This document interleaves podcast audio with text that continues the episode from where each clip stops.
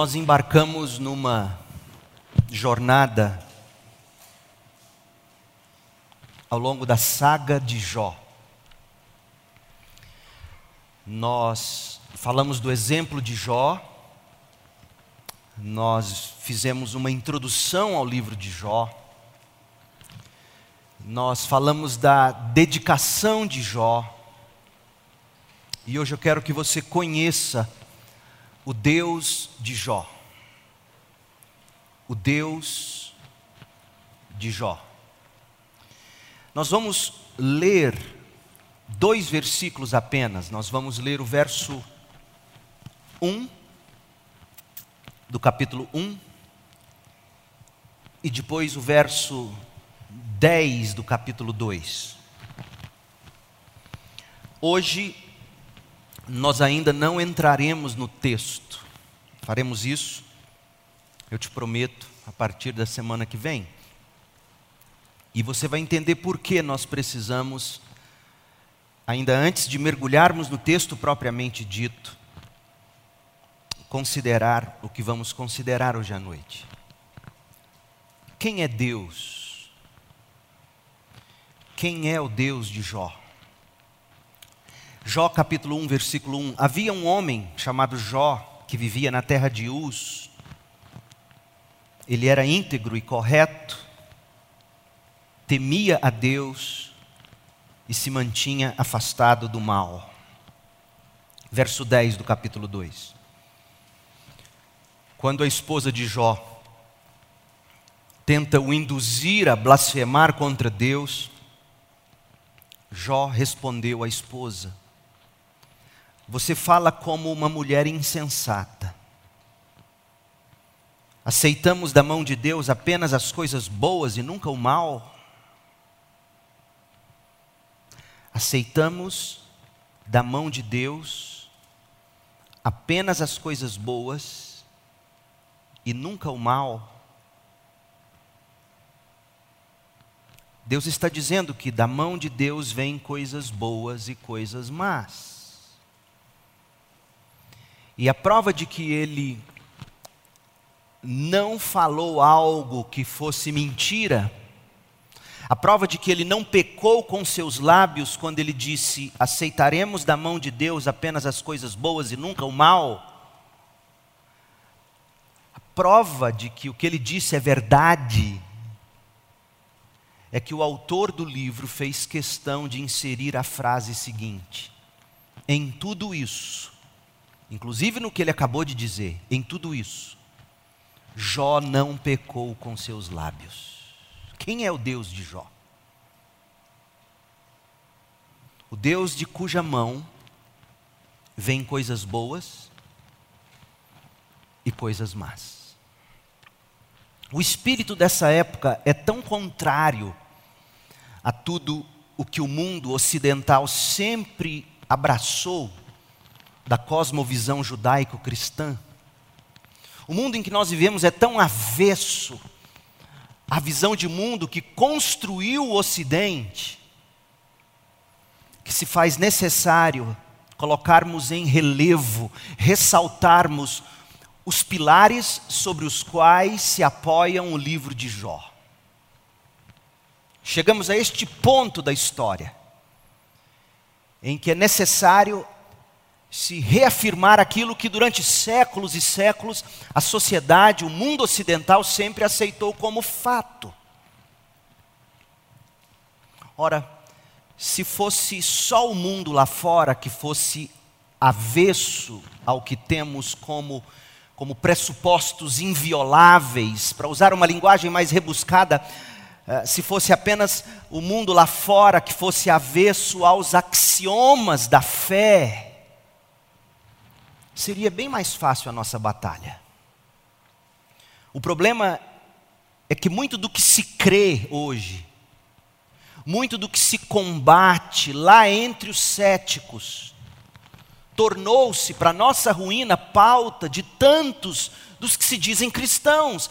Os cristãos hoje creem e, e combatem, em grande medida, as mesmas coisas que o mundo cético ou sem Deus lá fora o faz. Portanto, Antes de nós mergulharmos na saga de Jó, hoje pela manhã nós fizemos uma exposição. Se você não esteve ou se você deseja mais do texto, de manhã nós fizemos isso. Nós desembrulhamos o primeiro parágrafo do livro, capítulo 1, de 1 a 5. Vimos a dedicação de Jó e falamos dos conselhos que Jó tem para os pais desta geração. Mas antes de irmos no livro, nós não iremos pelo livro de Jó, trecho a trecho, como a gente costuma fazer, nós vamos pegar blocos maiores antes de nos mergulharmos nesses blocos maiores, nos dilemas de Jó, falaremos dos dilemas dele.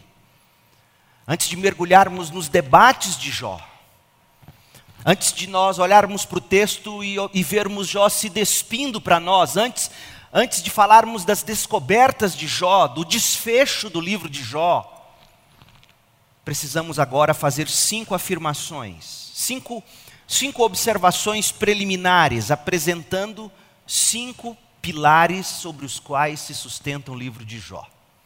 E isto vai preparar o terreno para o nosso estudo do livro. Quais são esses pilares? Primeiro, Jó é um livro inspirado por Deus. Não é uma lenda, não é um mito.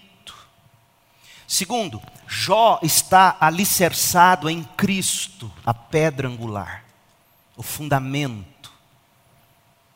Terceiro, Jó trata da soberana, sábia e graciosa providência de Deus.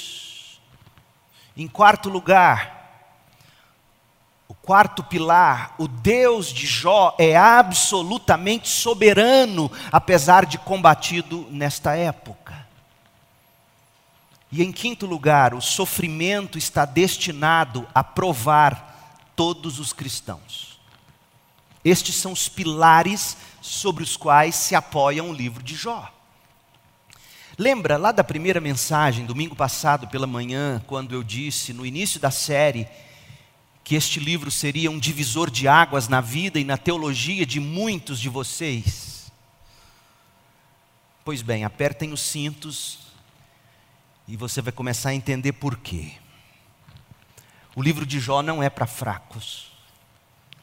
O livro de Jó é para sustentar fracos e torná-los fortes com a visão de um Deus absolutamente soberano, sábio e bom. Primeira coisa, Jó é um livro inspirado por Deus, e você vai ver a importância de afirmarmos isso quando a gente começar a ouvir Jó falar, quando nós ouvirmos o próprio Deus falar nesse livro. Você vai dizer, espera um pouquinho, isso não pode ser da Bíblia. Será que esse livro não entrou na Bíblia por acaso? Será que esse livro é mesmo inspirado? Até porque você acabou de ouvir ou ler no texto, Jó 2,10, algo que é absolutamente espantoso. Quando Jó responde, repreende e corrige a mulher dele, Jó diz: Você fala como uma mulher insensata. Nós vamos aceitar das mãos de Deus apenas as coisas boas, nós não vamos aceitar das mãos de Deus o mal. Como assim? Das mãos de Deus sai o mal? Deus cria o mal? Não, Jó não diz que Deus cria o mal. Mas ele diz que coisas más também passam pela mão de Deus e chegam a nós. E em tudo isso, Jó não pecou contra Deus. Então, veja, é absolutamente essencial ter a certeza de que este livro é inspirado por Deus. E uma das maneiras de você definir a canonização, lembra que eu falei que nós vamos começar a escola de teologia sexta-feira? Nós ainda chegaremos adiante num módulo onde nós vamos estudar passo a passo, bem bonitinho, como que que a Bíblia foi canonizada, qual foi o processo de inspiração, de seleção dos livros, isso é dúvida para muita gente.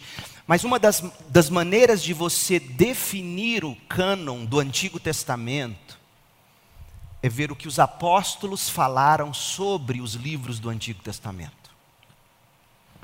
Então, por exemplo, abrem em 2 Timóteo 3,16. Em 2 Timóteo 3,16, Paulo está argumentando com Timóteo, dizendo que Timóteo havia sido ensinado desde pequenininho pela mamãe e pela vovó nas escrituras sagradas. E aí Paulo diz a Timóteo que escritura sagrada é essa na qual ele foi ensinado desde cedo. Paulo diz, 2 Timóteo 3,16, toda escritura, essa palavra escritura, é referência ao Antigo Testamento. Todos os, os estudiosos da Bíblia têm, têm consenso nisso. Quando Paulo diz aqui toda a escritura é inspirada por Deus, Paulo está se referindo a Gênesis a Malaquias. Toda a escritura é inspirada por Deus, soprada por Deus, e portanto é útil para nos ensinar. Jó é útil para nos ensinar o que é verdadeiro, e para nos fazer perceber o que não está em ordem em nossa vida. Ensina e corrige ou revela o que não está em ordem para que nós possamos então colocar em ordem, à luz da Bíblia. A Bíblia ou a Escritura nos corrige quando erramos e nos ensina a fazer o que é certo. Deus a usa para preparar e capacitar seu povo para toda boa obra. Então, esta é a Escritura inspirada por Deus. Tá, mas o que, que isso tem a ver com Jó? A palavra escritura, grafê no grego. Esse mesmo apóstolo, em 1 Coríntios 3, citou o livro de Jó. E olha o que ele diz de Jó, 1 Coríntios 3, 18. Paulo diz: Que ninguém se engane, se algum de vocês pensa que é sábio conforme os padrões desta era, deve tornar-se louco a fim de ser verdadeiramente sábio. Como é que alguém se torna louco nesta era, na medida em que se torna de fato sábio? Ele se deixa moldar pelas Escrituras, pelo pela escritura, pelo grafê. E aí Paulo cita um livro do Antigo Testamento, pois a sabedoria deste mundo é loucura para Deus, como dizem as escrituras. E aí ele cita, ele apanha os sábios na armadilha da própria astúcia dele. Sabe o que Paulo está citando aqui? Jó 5, verso 13. Paulo chama Jó de escritura. Portanto, o que nós temos em Jó por mais que soe como loucura, aberração, lenda, fábula, exagero ou coisas do gênero, o que nós temos em Jó é sim palavra inspirada de Deus, ou por Deus. Portanto, útil para nos preparar, útil para nos capacitar, sabedoria de Deus para se combater os padrões de sabedoria desta época, no que diz respeito ao sofrimento. Jó é um livro inspirado por Deus. Segundo, Jó está alicerçado em Cristo, a pedra angular. Abra em Jó, no último capítulo, capítulo 42.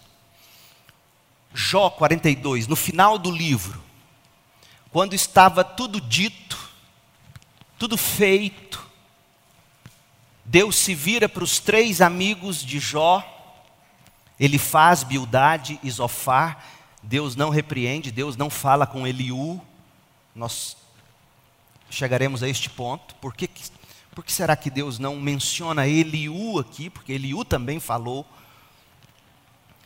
mas Deus então se volta para os amigos de Jó, ele faz Bildade e Zofar, e ele diz algo interessante, vamos ler. Jó 42, 7. Depois que o Senhor terminou de falar com Jó, disse a Elifaz de Temã: Estou muito irado com você e com seus dois amigos, Bildade e Zofar.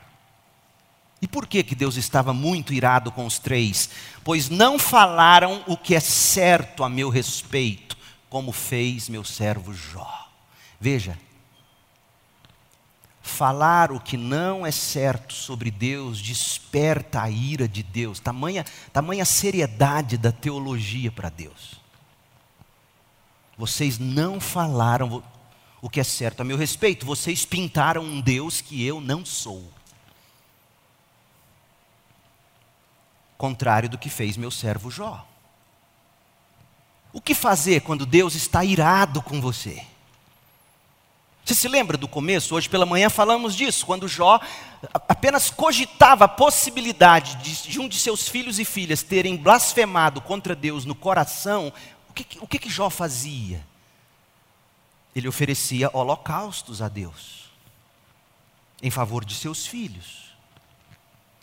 Deus estava irado com Elifaz, Bildade e Zofar. Deus queria perdoar esses três, mas Deus não podia fazer isso gratuitamente. Deus lançou o pecado de Elifaz, Bildade e Zofar na cruz de Cristo. É, é, impressionante a graça soberana de Deus na salvação. Como é que eu sei? Como é que nós sabemos que Deus jogou o pecado de Elifaz, Bildade e Zofar na cruz? Olha o verso 8 de Jó 42. Por isso, peguem sete novilhos e sete carneiros, levem os animais a meu servo Jó e ofereçam holocaustos em favor de si mesmos. Meu servo Jó orará por vocês, e eu aceitarei a oração dele. Não tratarei vocês como merecem, por sua insensatez, pois não falaram o que é certo a meu respeito, como fez o meu servo Jó. Cuidado com o que você fala sobre Deus. Verso 9: Então ele faz, Bildade, Zofar fizeram o que o Senhor havia ordenado, e o Senhor aceitou a oração de Jó. Note, Deus não usou a palavra perdão nessa passagem. Mas esta é a essência do que se obteve com os holocaustos e a oração de Jó. A essência do que se obteve foi Elifaz, Bildade e Zofar foram perdoados dos seus pecados contra Deus e contra Jó. Importante, esse texto de Jó nos remete aos escritos do Novo Testamento. Sobretudo a um texto em Romanos 3. Abrem Romanos 3, 25. Romanos 3, 25 e 26. Veja, eu estou mostrando para você que o livro de Jó está alicerçado em Cristo. Romanos 3, 25. Deus apresentou Jesus como propiciação, como sacrifício pelo pecado. Com o sangue que ele derramou. O que é propiciação? É a satisfação da ira de Deus sangue derramado, o salário do pecado é a morte. Deus apresentou Jesus como sacrifício, propiciação pelo pecado com o sangue que ele derramou, mostrando assim sua justiça em favor dos que creem. No passado, veja, no passado, inclusive nos dias de Jó, no passado, lá na era de Bildade, Zofar, Elifaz, Deus se conteve e não castigou os pecados antes cometidos. Por quê? Verso 26: Porque Deus planejava revelar sua justiça no tempo presente. Com isso, Deus se mostrou justo em Cristo, condenando o pecado, e justificador, declarando justo o pecador que crê em Jesus. Sabe o que Paulo está fazendo? Paulo está nos narrando como o próprio Deus resolveu um problema teológico enorme. Qual é o problema teológico? Como Deus perdoou pecados no Antigo Testamento. Como é que Deus foi capaz de perdoar Elifaz, Bildade, Zofar? Como? A resposta do apóstolo é que Deus esperava pela cruz de Cristo, onde o pagamento total pela culpa do pecado seria feito, onde Cristo morreria no lugar dos pecadores. Na antiga aliança, a propiciação ou a satisfação completa da ira de Deus no sacrifício eterno do Filho de Deus foi simbolicamente prefigurado nos vários incidentes, os holocaustos, e por exemplo, Jó 42, de 7 a 9, é uma sombra da cruz de Cristo. A maioria dos brasileiros tem exatamente ah, o problema oposto com Deus. Porque o grande problema na cabeça de Paulo é como é que Deus, justo, perdoou injustos. Gente, para você entender o que eu estou tentando dizer, é tão difícil para a gente entender isso. Digamos que você esteja assistindo o canal Justiça, os, os ministros do Supremo estão julgando uma causa seríssima, e do nada eles resolvem absolver alguém que é confessadamente, comprovadamente culpado. E aí os juízes simplesmente decidem, eles dizem: não, não, vamos dar uma chance. O que nós faríamos? Nós abominaríamos um juiz assim, porque na, na cabeça da gente, na prática, funciona assim. Se é injusto, tem que cumprir a pena. O grande problema teológico era esse: Deus é justo, como Ele é capaz de perdoar injustos, mas na cabeça da gente, não. Sabe qual é o problema na cabeça da gente? É a seguinte: por que, que coisas ruins acontecem comigo? Será que Deus não me ama? Já o principal problema de Paulo com Deus é que as coisas vão bem para os pecadores. E aí Paulo diz: sabe como Deus resolveu isso? Desde esses dias aqui de Elifaz, Bildade, Zofar, Deus lançou tudo na cruz de Cristo. E todos os holocaustos do Antigo Testamento apontaram para Cristo. Porque Deus em Cristo na cruz se tornou justo, sangue de um justo foi derramado no lugar de injustos. Deus se tornou justo, aplicou a justiça, e Deus se tornou justificador, aplicou o perdão. Assim sendo, a gente tem que calçar o livro de Jó em Jesus Cristo. O livro de Jó vem nos calçado de Cristo e todo o Antigo Testamento, por assim dizer. Cristo é o alicerce, Cristo é o fundamento que dá sustentação à saga de Jó, e também a minha, e também a sua saga. Tudo em Jó se alicerça em Cristo. Começa falando de Holocausto, capítulo 1, termina falando de holocausto, capítulo 42. O perdão que Jó e seus filhos receberam de Deus custou sangue de Cristo. O perdão que os amigos da onça de Jó receberam custou sangue de Cristo. Todo o bem que Jó recebeu foi comprado com o sangue de Cristo. É bom que se diga isso explicitamente aqui no início, antes de mergulharmos no livro em si, porque se nós não falarmos muito de Cristo e da cruz de Cristo ao longo das exposições de Jó, que ninguém se esqueça de que tudo de bom que segue no livro de Jó foi comprado por Jesus Cristo, com o sangue dele lá na cruz. O livro de Jó se alicerça em Cristo, a pedra angular.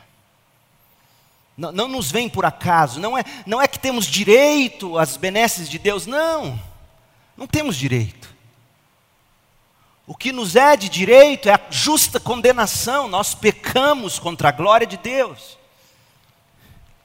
E tudo de bom que Jó recebe no fim, a salvação de seus filhos, o senso que sua mulher aparentemente recobra, o perdão desses amigos que falaram tão mal sobre Deus para Jó e pecaram contra Deus e pecaram contra Jó. O grande dilema do livro não é por que, que Jó teve que sofrer tanto. O grande dilema do livro é como Deus foi capaz de perdoar esses pecadores. A resposta: o sangue de Jesus. É assim que Deus te aceita e te recebe, meu povo. Não há em nós nenhuma vantagem ou qualidade ou fator de merecimento, absolutamente. Nós não somos melhores que os amigos de Jó, não somos melhores do que ninguém. Chama-se graça. Então, o livro de Jó é inspirado por Deus, o livro de Jó se alicerça em Cristo, a pedra angular. Em terceiro lugar, Jó trata da soberana, sábia e graciosa providência de, de Deus. A saga de Jó, ela não é fácil de ser absorvida. Não é mesmo? Sobretudo se você vai para o livro fazendo as perguntas erradas, como já dissemos domingo passado. Por exemplo, você não tem que ir para Jó fazendo a pergunta: por que pessoas boas sofrem? Por que o sofrimento? Para que o sofrimento? Não é esse o tipo de resposta que o livro de Jó nos oferece. O livro de Jó, ele foi construído para terminar no grande palco, e o grande palco é o capítulo 42. O capítulo 42 de Jó é um palco erigido, e nesse palco é exibido o que Paulo chama, escrevendo aos, aos, aos Efésios, o que Paulo chama que tudo é para o louvor da gloriosa graça de Deus. Capítulo 42 nos mostra Jó recebendo em dobro, capítulo 42 nos mostra esses amigos maus, a gente fica com raiva deles na medida em que a gente lê o livro. Se você é uma pessoa sensível, você, você vai lendo e fala: Meu Deus, esse ele faz, não vai calar a boca, esse Bildade. E você fica com raiva de Zofar, chega no fim, Deus perdoa. Pede para Jó orar por eles. O que, que você teria feito com um cabra desse? Rapaz, eu estou orando por você, mas porque Deus mandou, porque minha vontade agora, então fica aí, Deus, em nome de Jesus. Sei lá o que você diria. Mas o livro termina mostrando o louvor da gloriosa graça de Deus sobre Jó, sobre seus amigos. Eu estou me adiantando aqui, mas, você se lembra que Deus manda Jó orar por eles, pelos amigos? Como que dizendo, Jó, perdoa eles, assim como eu te perdoei. Você pediu perdão para mim, e pelo sangue do meu filho lá na cruz, eu te perdoei. Perdoa esses seus amigos, ore por eles, ofereça sacrifício em nome deles. O livro de Jó termina revelando o louvor da gloriosa graça de Deus. E o apóstolo Tiago entendeu isso. Porque para você ler o livro de Jó, você precisa de uma chave que vai destrancar o segredo da interpretação do livro. E o segredo para interpretar Jó está em Tiago 5:11. Quando Tiago diz Lá no final do versículo 11, a última frase do verso 11, eu estou lendo na NVT, Tiago diz: O Senhor foi bondoso com Jó, pois o Senhor é cheio de compaixão e misericórdia. Não tratou Jó como coitadinho, prestou atenção? Você jamais diria. Peraí, como é que Deus, Deus, Deus foi bondoso com Jó, era o mínimo que Deus tinha que fazer depois de tudo que tirou dele. Humanamente é assim que a gente fala. Peraí, bondoso? Era, era o mínimo, tinha que dar em dobro mesmo. Tirou tudo dele, fez ele passar o que passou, mas não é assim que o autor bíblico entende. O autor bíblico entendeu que a vida de Jó foi planejada para espelhar o louvor da gloriosa graça de Deus. O Senhor foi bondoso com Jó, pois o Senhor é cheio de compaixão e misericórdia. É isso que o livro de Jó quer nos mostrar: quem é o nosso Deus. Então, se você tem dúvida ou não sabe qual é o objetivo supremo do livro de Jó, leia Tiago 5:11. Porque tudo na saga de Jó está voltado para o desfecho final do livro, o palco do capítulo 42 de Jó, o qual coloca em exibição um Deus que é soberanamente bondoso, misericordioso e compassivo na vida dos seus santos sofredores. Essa é a forma do livro de Jó atestar que Deus faz todas as coisas para o louvor da sua gloriosa graça, conforme está em Efésios 1,6. Todas as coisas. Logo, estudando a saga de Jó, o que nós vamos fazer quando você ler o livro de Jó, e eu espero que você já tenha lido pelo menos uma vez o livro nessa semana passada. Quantos leram Jó essa semana? Levanta a mão. Deus derrama fogo sobre esse povo. Vocês não leram Jó? Não, é sério, eu estou bravo. Você tem que ler Jó. E você vai ler, não estou falando sério. Você tem que ler Jó estudando a saga de Jó, o que nós vamos fazer, e você, ao ler o livro de Jó, você vai buscar visualizar a soberania de Deus, a misericórdia de Deus, a bondade de Deus, a compaixão de Deus no nosso sofrimento, fazendo com que todas as coisas cooperem para o bem da nossa salvação, da nossa santificação, como está em Romanos 8, de 28 a 30.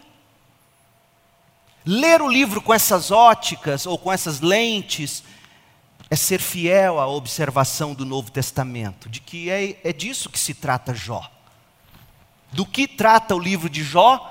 A soberania divina proposital, a fé paciente do profeta resistente, conforme Tiago descreve Jó, um profeta resistente, perseverante, paciente, um Deus soberano com propósito, um servo fiel e resistente, e a glória da misericórdia de Deus, que corta em nós, que corta fora de nós tudo o que é necessário para que a gente possa ver Deus glorioso na face de Cristo.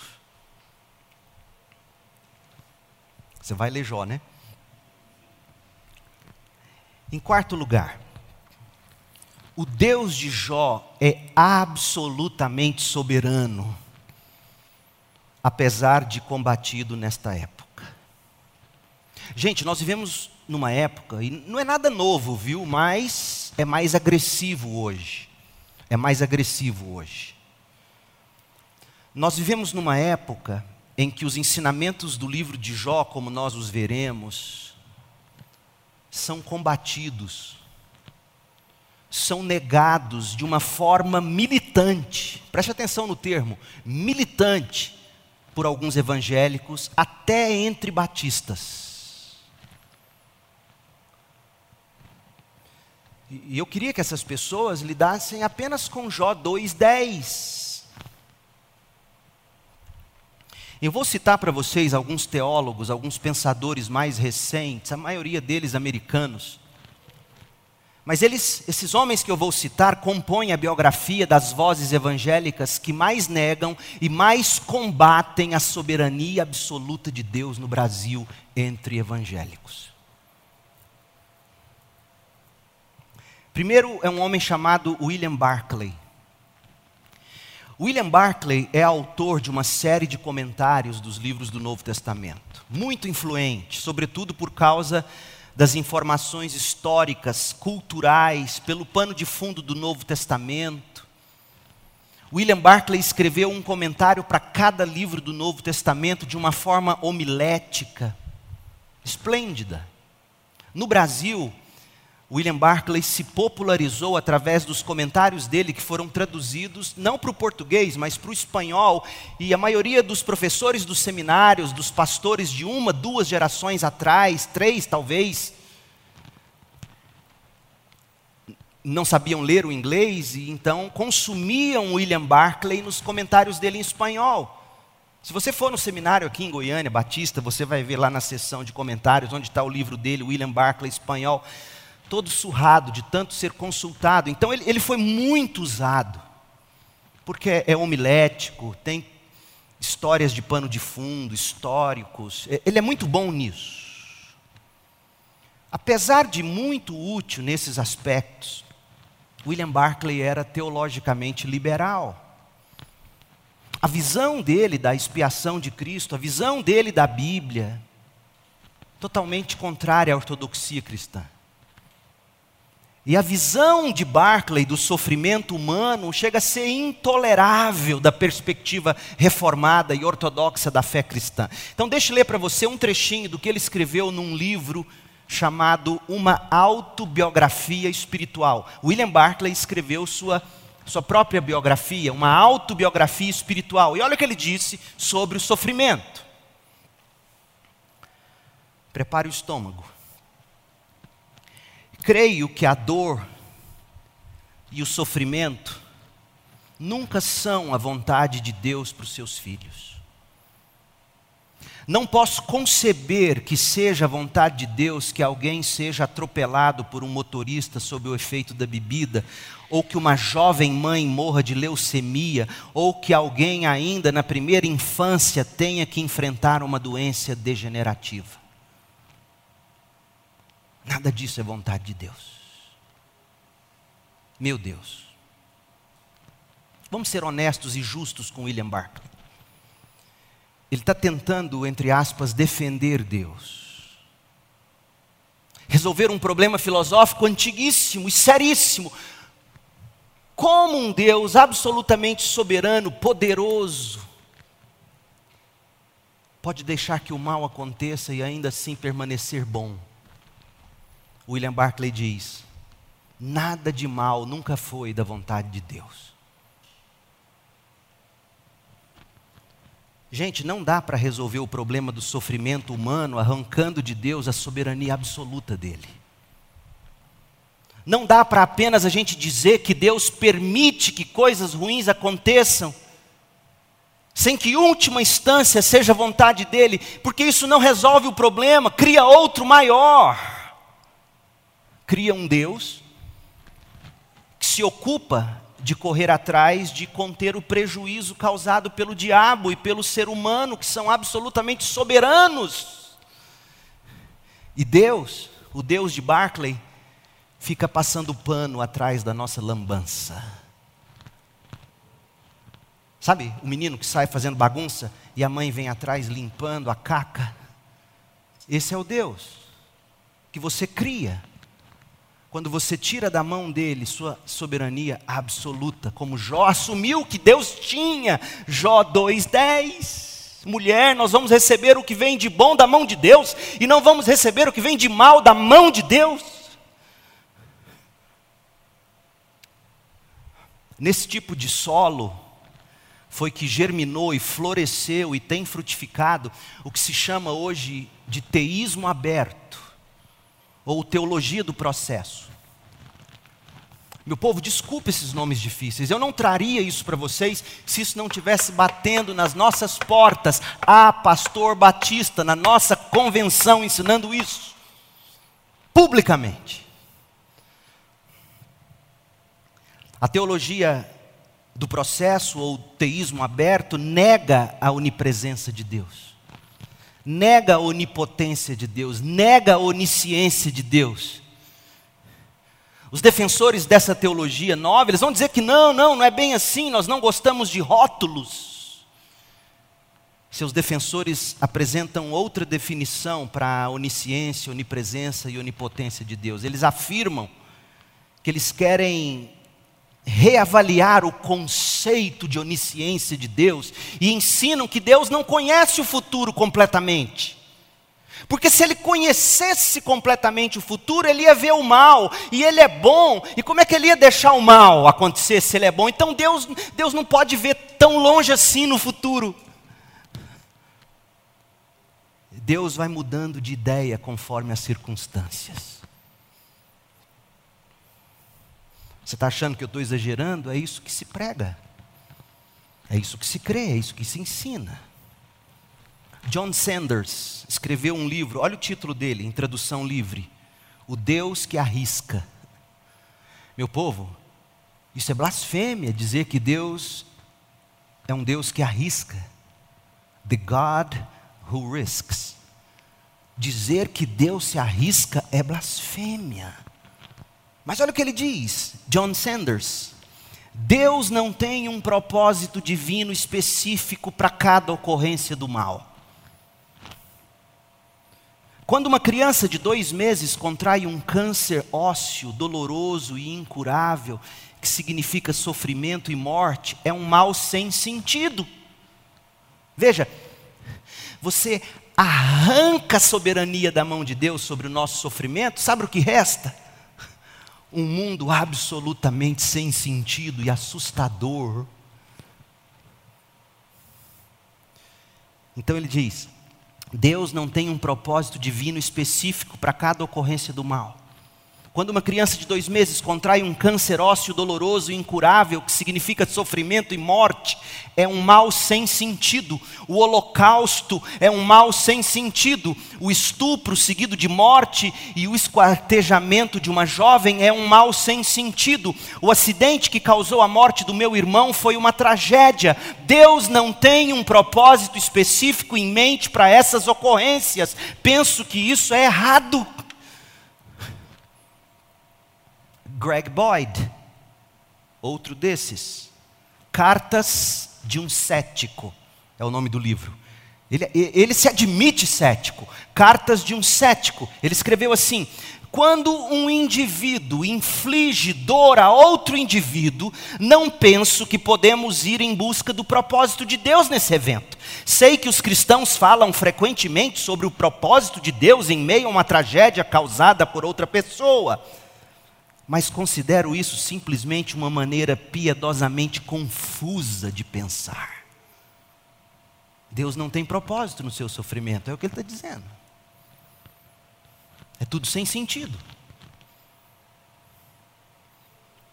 O mesmo Greg Boyd, no livro God at War, Deus em Guerra, ele diz assim: Meu Deus, nem Jesus, nem seus discípulos presumiram que deveria haver um propósito divino por trás de todos os eventos da história. Você escutou? Nem Jesus, nem seus discípulos presumiram que deveria haver um propósito divino por trás de todos os eventos da história. A Bíblia não presume que todo mal em particular tenha um propósito piedoso em particular por trás dele. Percebeu? Esse tipo de teólogo, na tentativa de confrontar os que sofrem, ou melhor, confortar os que sofrem e, e, corrigir o que eles chamam de erro doutrinário em defesa de Deus. Então, eles são bem intencionados, eles querem confortar. Eles querem corrigir a visão errada sobre Deus. Mas quando eles fazem isso, arrancando de Deus sua soberania absoluta, eles deixam o cristão num mundo sem propósito algum.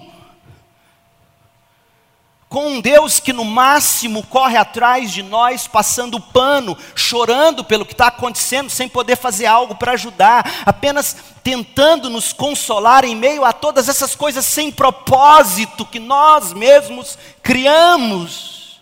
É um Deus em desespero, assim como nós.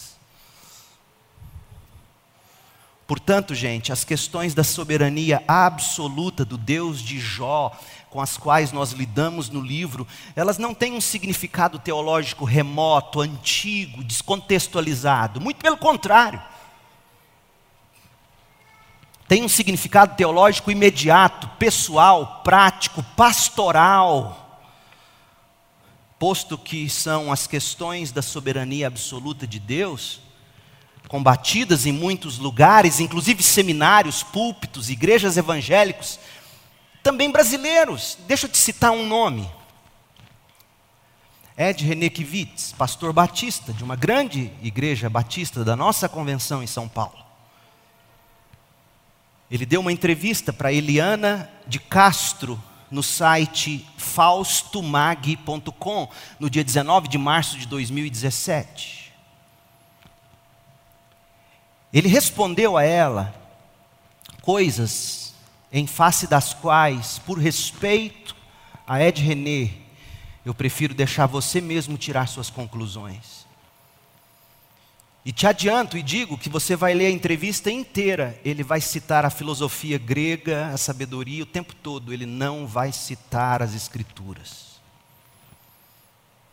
A mulher começa a entrevista perguntando ao Ed René: Qual é a justificativa do sofrimento? Resposta: não tem justificativa.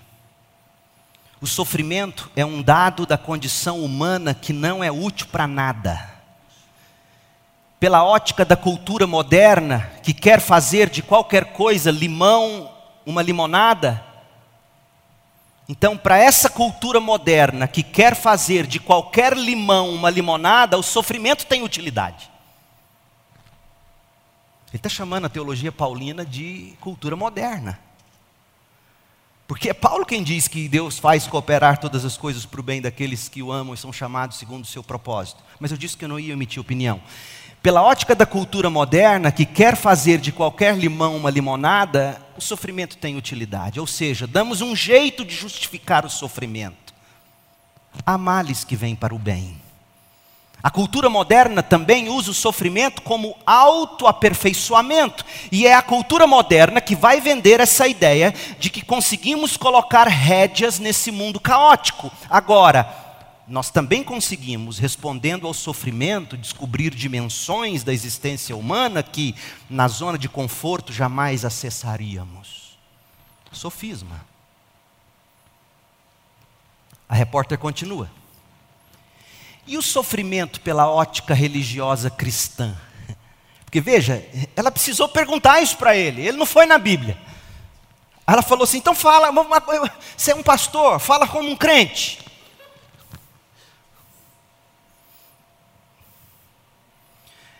Resposta: é um dado posterior ao que a teologia chama de pecado original.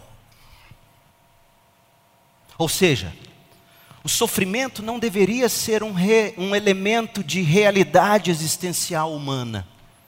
O sofrimento não deveria ser um elemento de realidade existencial humana.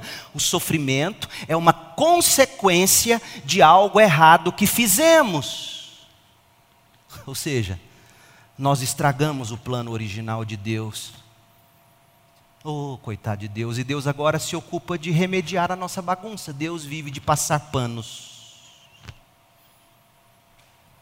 Gente, na contramão desse desespero que é esse tipo de teologia, desse desespero que esse tipo de teologia nos coloca, porque é um desespero esse tipo de teologia, sejamos honestos.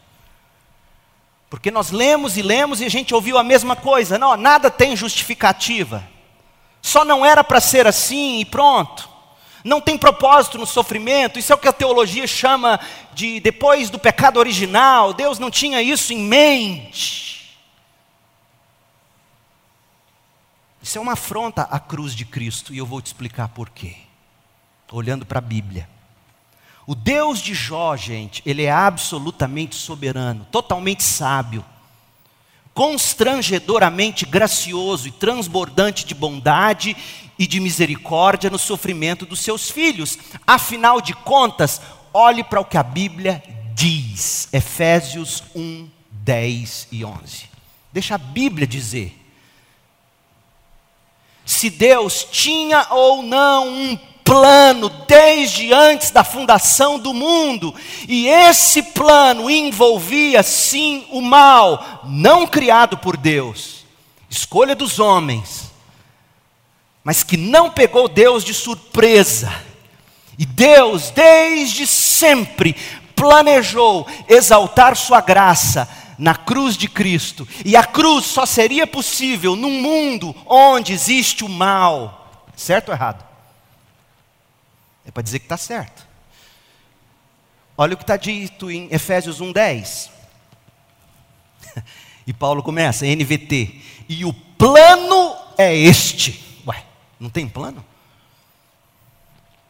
No devido tempo Deus reunirá sob a autoridade de Cristo tudo o que existe nos céus e na terra. Além disso, em Cristo, nós nos tornamos herdeiros de Deus, pois Ele, Deus, nos predestinou conforme seu plano e faz que tudo, tudo ocorra de acordo com a sua vontade. Ora, será mesmo que o Deus de Paulo é o mesmo Deus dos teólogos que a gente acabou de citar, gente? Porque Paulo está dizendo que Deus faz tudo ocorrer de acordo com a sua vontade.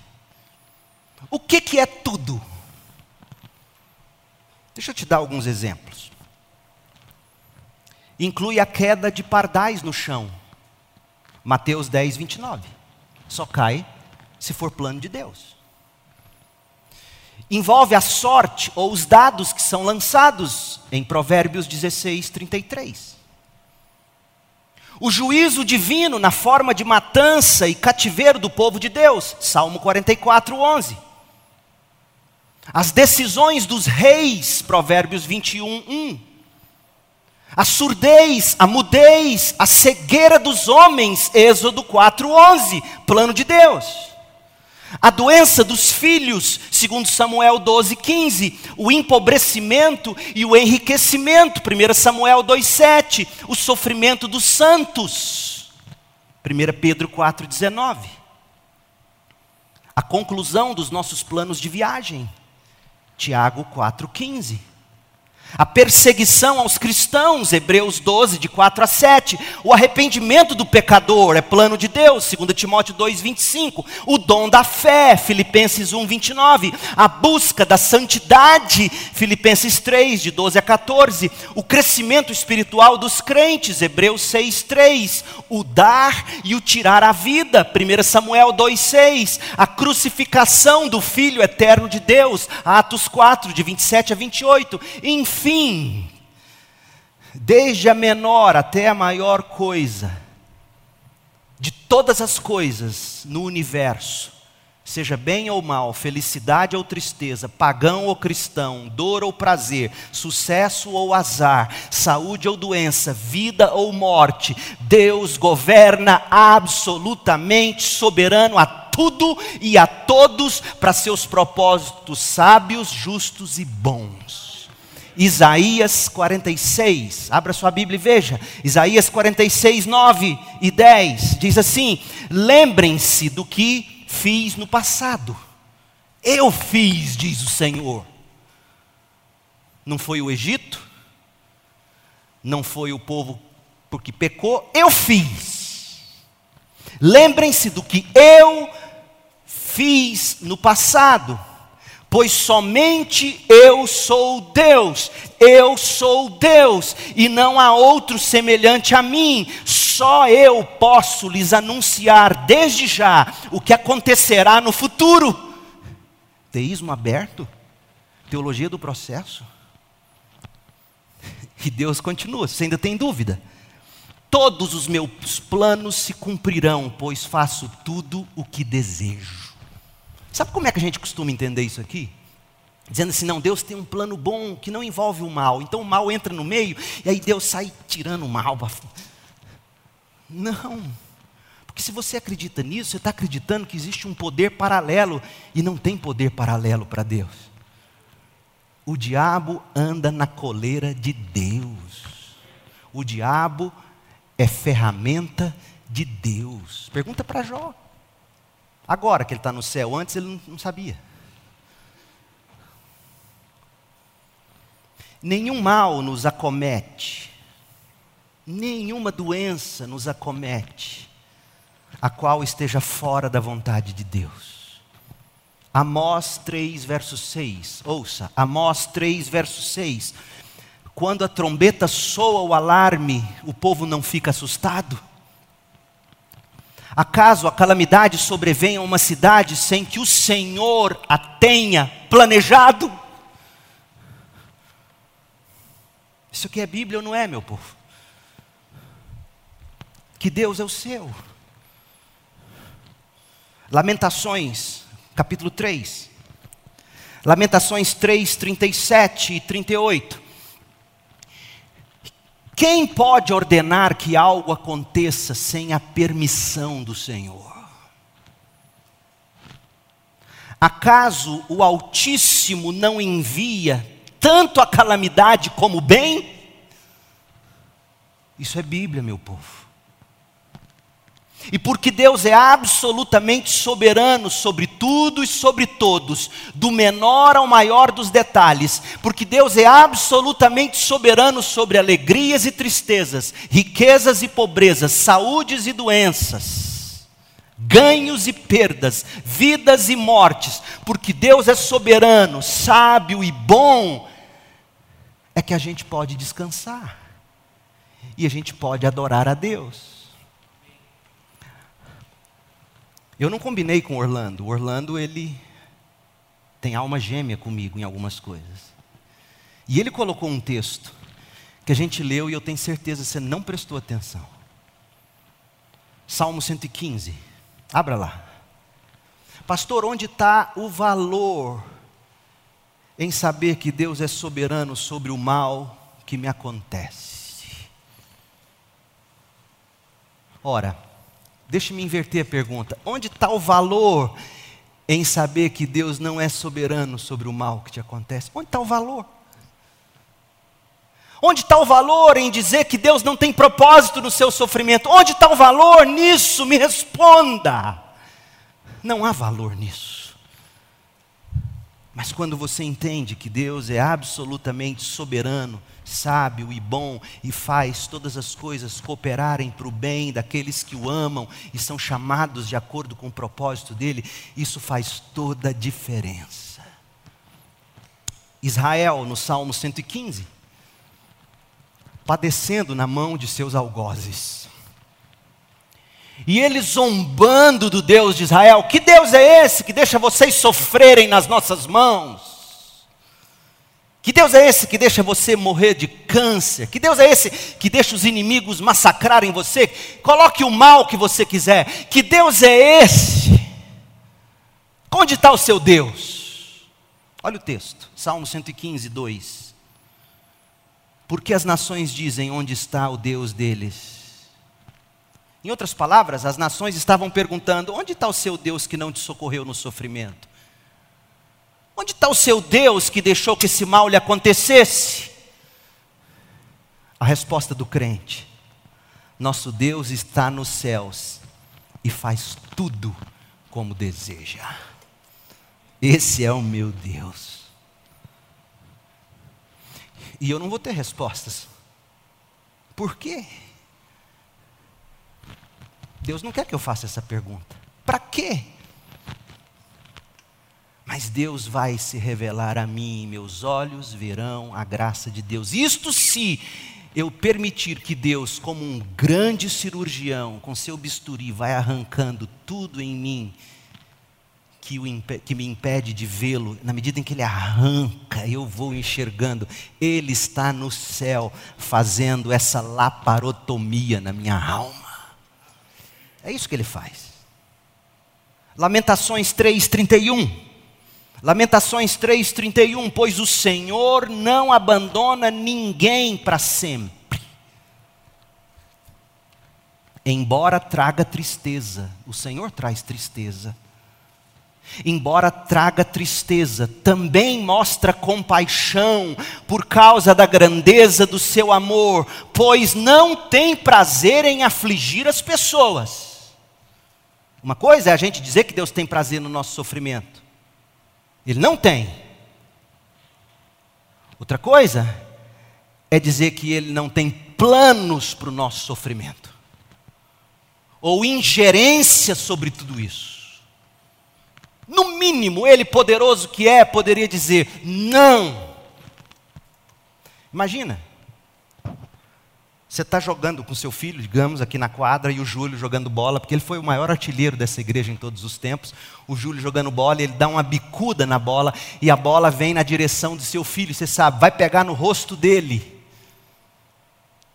Você tem todo o direito e poder e sabedoria e capacidade de estender a mão e a bola não ir no rosto do seu filho. Você impede que a bola atinja o seu filho. Mas digamos que, inexplicavelmente, você tem um propósito sábio, bom, e você diz: vai bater no rosto do meu filho, e eu vou deixar. Quem chutou a bola? O Júlio. Quem deixou a bola bater? O Pai. E você não pode dizer, em última instância, que não há um plano em tudo isso. O Deus de Jó é absolutamente soberano, apesar de combatido nesta época. O nosso Deus não é frouxo, é forte. Ele não passa pano atrás das nossas bagunças, ele dita o plano da nossa vida e da nossa história. Ele não é o autor do mal, mas o mal passa pela mão dele. E às vezes chega a nós, às vezes não. E todas as coisas cooperam para o nosso bem. Isso te traz conforto. Quando um médico erra com seu filho, quando seu filho está ali prostrado, você não tem o que fazer. Isso te traz conforto. Saber que o seu Deus tem sim ingerência sobre todas as coisas, e planos e propósitos em tudo que faz. E por fim, o sofrimento está destinado a provar todos nós. Gente, um dos meus deveres como seu pastor é pregar e orar de forma que você esteja preparado na sua cabeça e no seu coração para não amaldiçoar Deus no dia da sua calamidade. Esse é meu papel como pastor.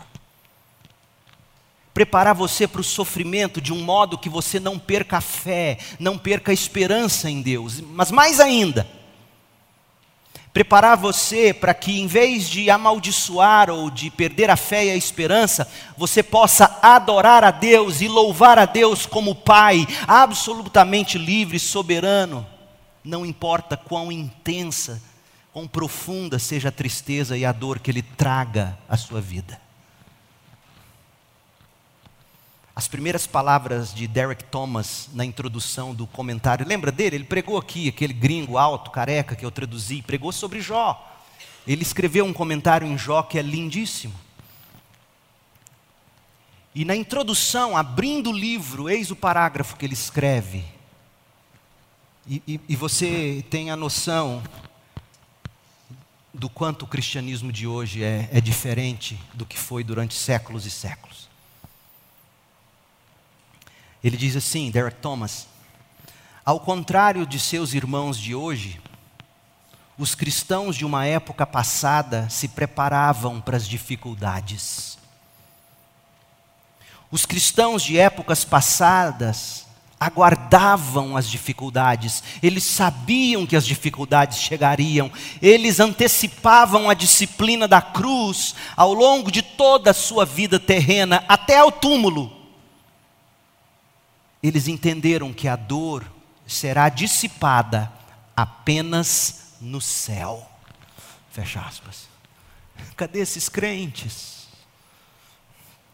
Meu povo, é claro que, que as promessas de saúde e de riqueza e de vida sem problemas, Há pessoas que se mantêm piedosas, né? porque é isso que se prega hoje. Olha, você só está sofrendo porque você não é piedoso bastante. Você só está sofrendo porque não tem fé o bastante. Se você tiver fé do tamanho certo, você obtém a cura, a vitória. Isso não é novo, mas hoje é pior. Os conselheiros de Jó, guardadas as proporções, prometiam o mesmo que se promete hoje. Até que Jó chegou num ponto e cansou. Olha o que ele diz em Jó 16. Jó 16, verso 2. Jó diz assim: Já ouvi tudo isso antes. Isso que? Que apenas os ímpios sofrerão. Era isso que eles vinham dizendo. Só os ímpios sofrem. E se você está sofrendo é porque você é ímpio. Tem um pecado escondido.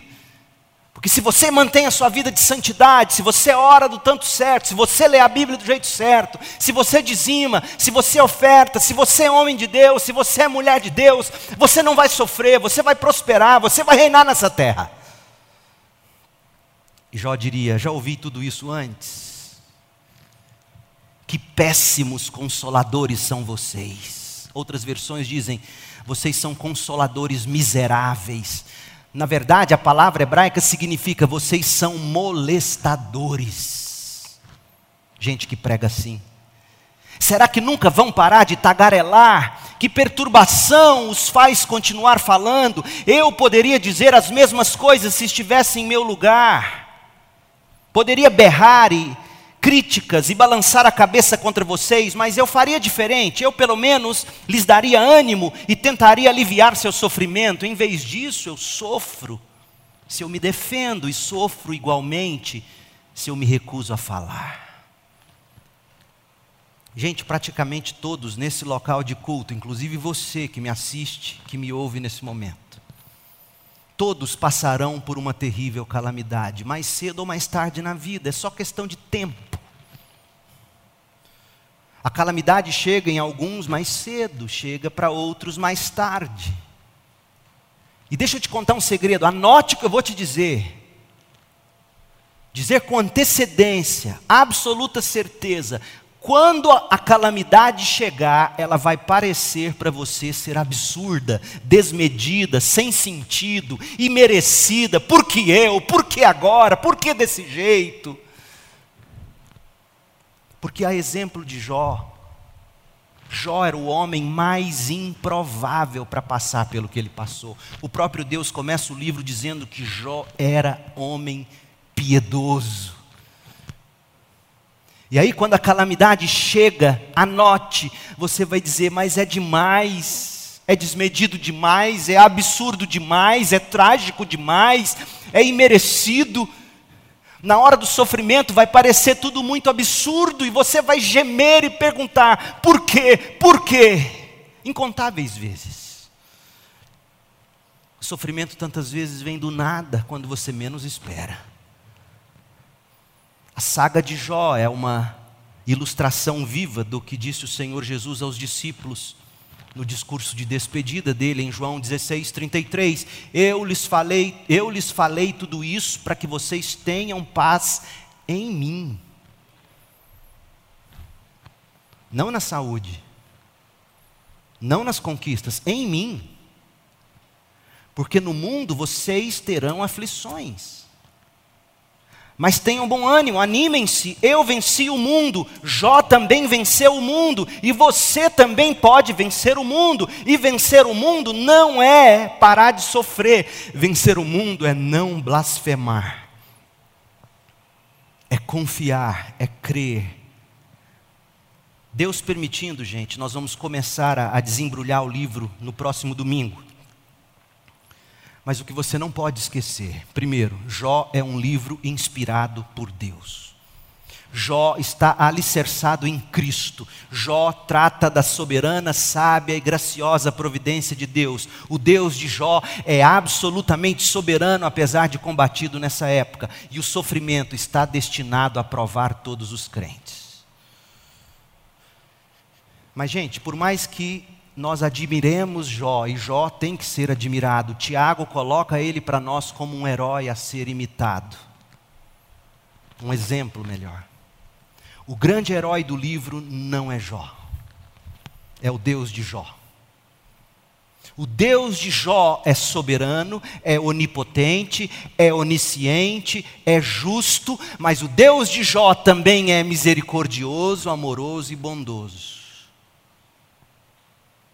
Até que Deus aparecesse no meio do redemoinho em Jó 38:1. Jó reclamou de Deus, apesar de, de saber que Deus é sábio, Jó estava achando Deus apático, cego, injusto, escondido em algum lugar, indiferente à dor dele. Na teologia dos amigos de Jó, Deus era Deus de justiça, era soberano, mas até Deus falar, na teologia de nenhum desses cabia compaixão, misericórdia e graça, que é tudo que Deus precisa ser para se revelar a nós, criaturas. Depois que Deus fala, Jó entende e ele muda de conversa.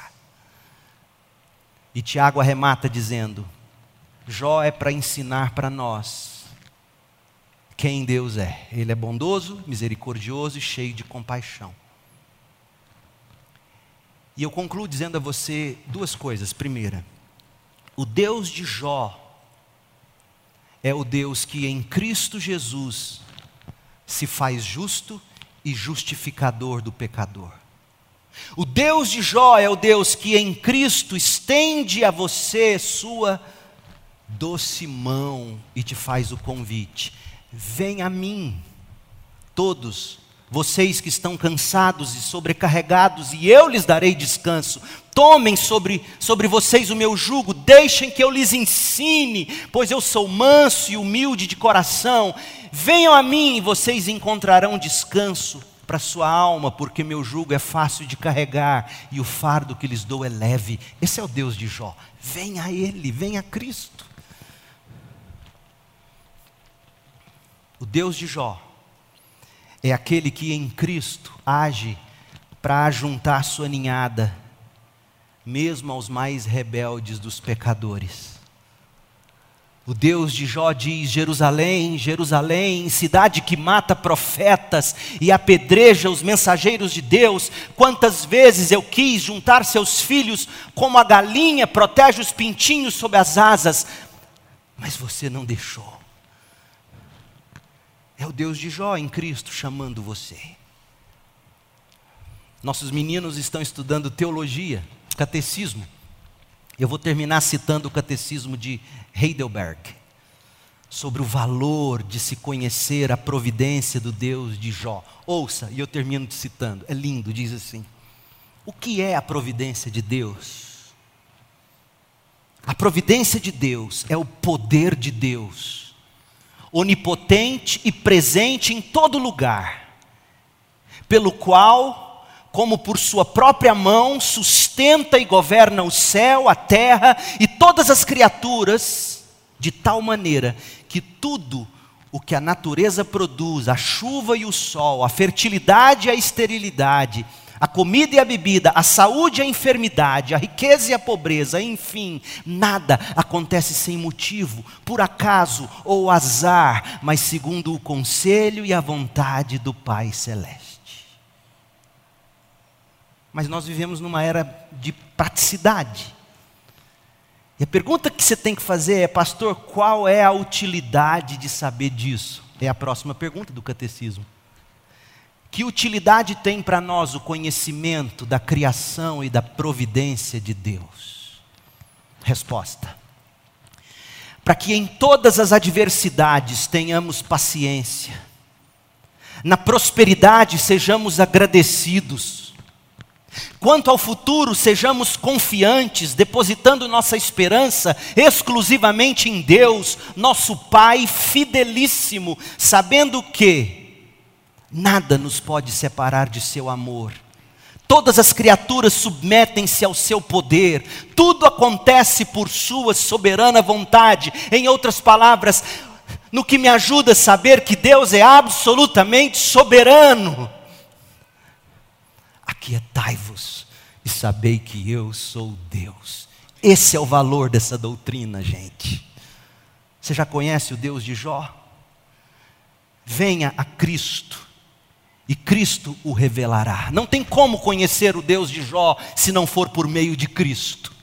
Venha a Cristo e Ele perdoará você do seu pecado, aninhará você debaixo das suas asas, Cristo o guardará de cair, Cristo o levará com grande alegria e sem defeito à presença gloriosa do Deus de Jó. Prove dele em Cristo Jesus.